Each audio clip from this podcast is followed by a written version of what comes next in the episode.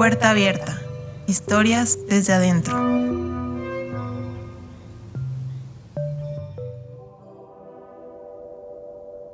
Conciertos privados. Hace un mes nos llegó por correo la primera cabeza. Era de niño y venía embalada en una caja de cartón.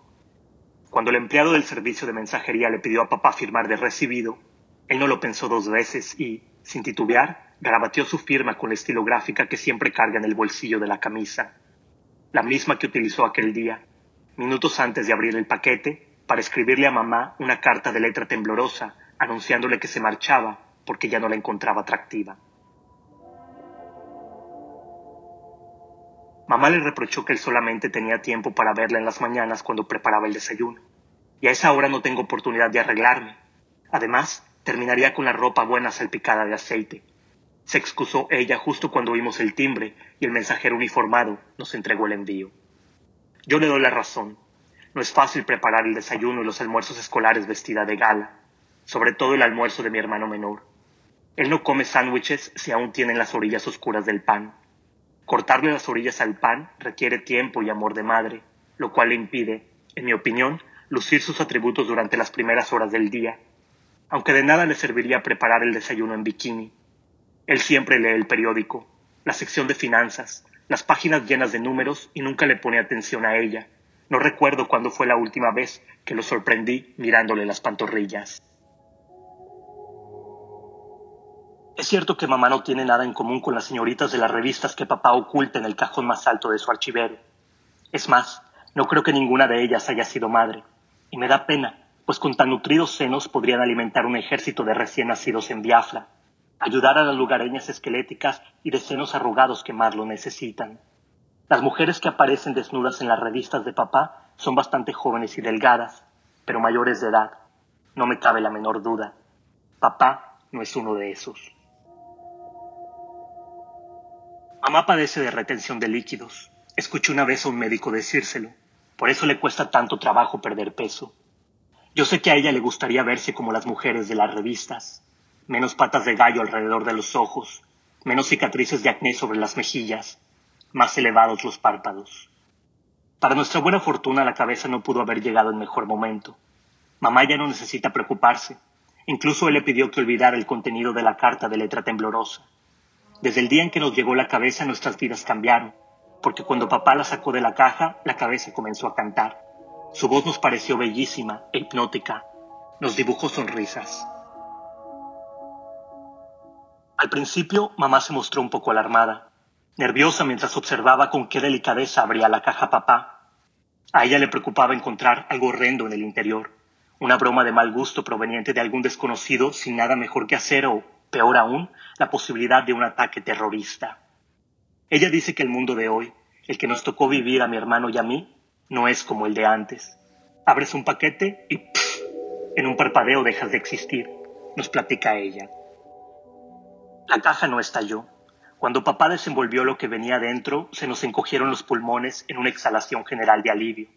Era tan solo una cabeza, una cabeza de cabellos rubios, una cabeza de niño de rasgos germánicos que comenzó a cantar con la más seductora y aterciopelada de las voces un himno en una lengua extranjera completamente desconocida por nosotros.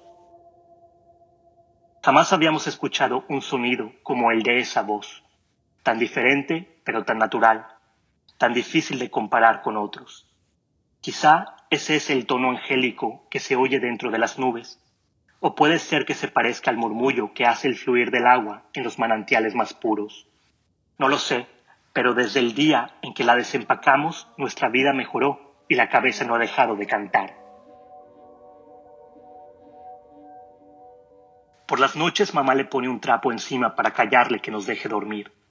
Tan pronto amanece, la destapa y su timbre melódico siempre nos obliga a despertar de buen humor. Su canto llena la cocina durante el desayuno. Una tarde, al regresar de la escuela, encontramos a mamá sonriente, bailando al ritmo de la voz, manifestando su júbilo con incontables muestras de repostería. Papá dejó de trabajar horas extra. Ahora nos acompaña a cenar todas las noches. Mamá siempre nos sorprende con nuevos y suculentos platillos. Colocamos la cabeza en el centro de la mesa para que nos cante mientras cenamos. Después le pedimos melodías más serenas para estimularnos la digestión. Luego, papá la sujeta de los cabellos y la acomoda en algún lugar de la sala. Nos agrada tenerla cerca mientras vemos nuestros programas favoritos de televisión. Dos días después de haberla recibido, descubrimos su procedencia gracias a un reportaje que apareció en un noticiario. Nos la enviaron desde la ciudad de Viena, la capital de un país europeo famoso por haber sido la cuna de, entre otros, los compositores más talentosos de música clásica, un neurólogo enamorado de su madre, un temido y carismático dictador y un arquitecto que declaró la ornamentación como el acto criminal más repudiable. El hombre en la pantalla informó durante el bloque de noticias internacionales sobre el hallazgo del cadáver sin cabeza flotando en las tranquilas aguas del Danubio. El cuerpo identificado pertenecía a un integrante del famoso coro infantil de la ciudad. De 11 años, confirmaron un hombre y una mujer que lloraban detrás de un ramo de micrófonos. Apagamos el televisor. Nos hicimos los desentendidos. Mamá cubrió la cabeza con el trapo y no se dijo nada más durante el resto de la noche. Una semana más tarde comenzaron a llegar las otras, también de niños rubios, también austriacos. En lo que va del mes, hemos recibido 15 cabezas. A veces nos llega una, a veces vienen tres en el mismo paquete. Todas poseen voces maravillosas. Mamá se ha encargado de asignarles lugares estratégicos en la casa. En cada baño hay una, también en cada recámara. En la cocina colocó dos, tres en el comedor y tres en la sala.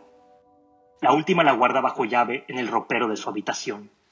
Papá y ella acordaron solamente sacarla para celebrar ocasiones especiales.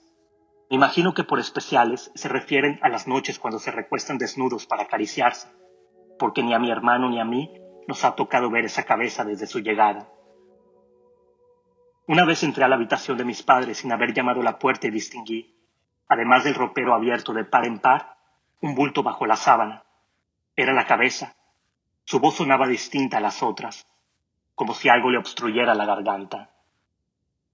No hemos invitado a nadie a visitarnos desde que llegaron las cabezas. Mamá despidió a la servidumbre y a mí me prohibieron invitar a mis amigos de la escuela apenas escuchamos en el noticiario que Austria había declarado luto nacional. Ya no contestamos el teléfono. Papá renunció a su empleo y se pasa la mayor parte del día encerrado en la recámara con la cabeza. Mamá no le dice nada porque ella es feliz porque ya no necesita competir con las mujeres que aparecen en las publicaciones clandestinas de papá. ¿Qué importa si tiene patas de gallo? ¿Qué importa si sus senos no son los más turgentes o si retiene líquidos? Somos felices porque las cabezas no han dejado de cantar con sus melódicas voces.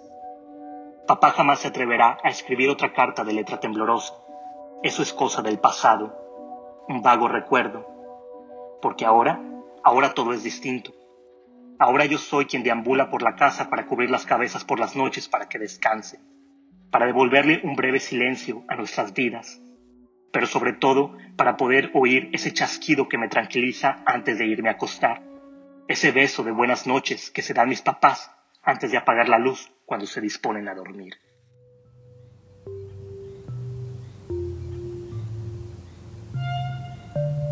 Puerta Abierta es un proyecto cultural que cuenta historias mediante tres expresiones distintas.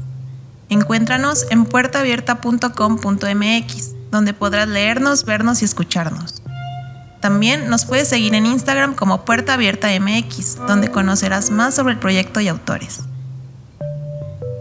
En esta ocasión, Luis Panini leyó su cuento Conciertos Privados. Él es un escritor originario de Monterrey, México. Actualmente vive en la ciudad de Los Ángeles. Las ilustraciones corrieron a cargo de Edgar MT, ilustrador de la ciudad de Guadalajara, México. Conócelas visitando nuestra página. Puerta Abierta es un proyecto de Alpes Studio. La producción y diseño de audio estuvo a cargo de Edgar Mota. Puerta Abierta, historias desde adentro.